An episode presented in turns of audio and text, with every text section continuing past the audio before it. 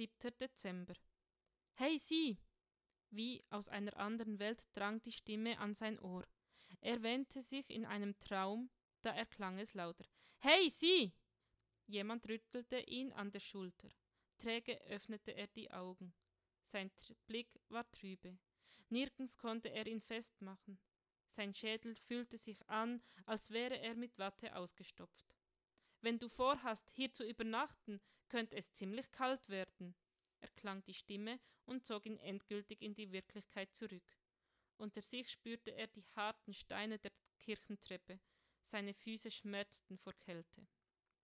Langsam atmete er durch. Na und? In so einer Nacht ist es für jemanden wie mich überall kalt. Wenn du hier bleibst, erfrierst du. Aus dem Munde des Fremden klang es ganz anders, als er es sich in seinen Gedanken ausgemalt hatte. Was macht das schon? Ein Penner weniger auf der Welt, keiner wird es merken.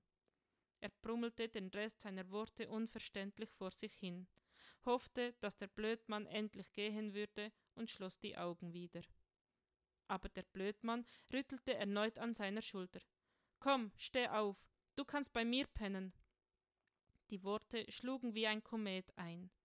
Ein Herzschlag lang hatte er einen gleißenden Lichtball in seinem Kopf. Was willst du mit einem Penner bei dir zu Hause? Der Mann zog die Augenbrauen zusammen. Gar nichts will ich mit dir. Komm einfach mit und bleib am Leben. So'n Quatsch.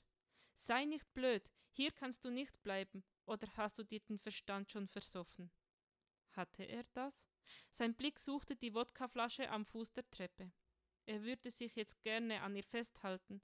Fahrig verbarg er seine zitternde Hand in der Manteltasche und berührte den Schlüssel. Das kalte Metall traf ihn wie ein Stromschlag. Hatte das Schicksal ihm diesen Fund auf den Weg gelegt? Etwa dasselbe Schicksal, das ihm vor Jahren so gewaltig ins Leben geschissen hatte? Urplötzlich war es egal. Das Gestern, das Morgen, einfach alles. Er wollte nur nicht erfrieren. Und was immer der Fremde ihm zu bieten hatte, er konnte bezahlen. Also warum nicht mitgehen? Träge rappelte er sich auf.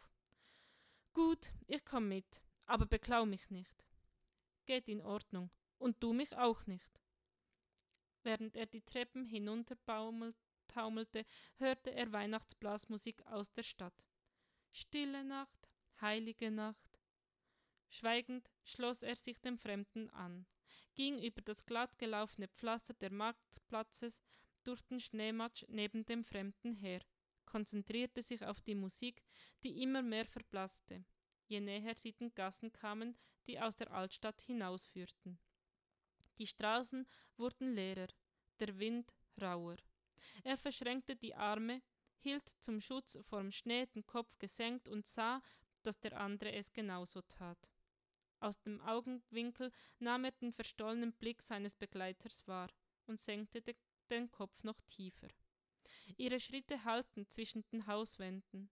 Erleichtert stellte er fest, dass auch der Fremde nicht die neueste Mode trug und den Weg in die weniger vornehme Gegend einschlug. Schließlich hielten sie vor dem heruntergekommenen Eingang eines Wohnblocks aus den zwanziger Jahren. Er atmete auf. Die Schwelle war weniger hoch als befürchtet. Der Fremde schloss auf und forderte ihn mit einem Nicken auf, einzutreten. Sorgfältig klopfte er sich den Schnee vom Mantel und trat sich ausgiebig die Füße ab. Warme Luft aus dem Treppenhaus schlug ihm entgegen. Das Licht ging an. Er zuckte zusammen. Immer noch stand er vor der Tür. Der Fremde lächelte verhalten. Plötzlich spürte er, dass auch der andere verloren war, nicht wirklich wusste, was er hier tat. Es war für beide neu. Haltsuchend fasste er den Schlüssel putzte vorsichtshalber die Füße noch einmal ab und ging hinein. Das Treppenhaus roch nach Bohnerwachs. Die Stufen knarrten unter ihren Schritten. Das Geräusch stach ihn. Wie ein Messer trat jeder einzelne Schritt in sein Herz und machte unbarmherzig klar, was er so mühsam zu verdrängen versuchte. Er vermisste es, nach Hause zu kommen, vermisste es mit Schmerzen. Aus der Tiefe seines Gedächtnisses ploppte ein Bibelwort nach oben, das er vor Ewigkeiten einmal gehört hatte. Der Fuchs hätte seinen Bau und der Vogel sein Nest, aber der Sohn Gottes hätte nichts, wo er seinen Kopf niederlegen könne. Er und dieser Jesus hatten etwas gemeinsam? Das war völlig absurd. Aber bevor der Gedanke sich vertief, vertiefen konnte, erreichten sie die Wohnungstür des Fremden.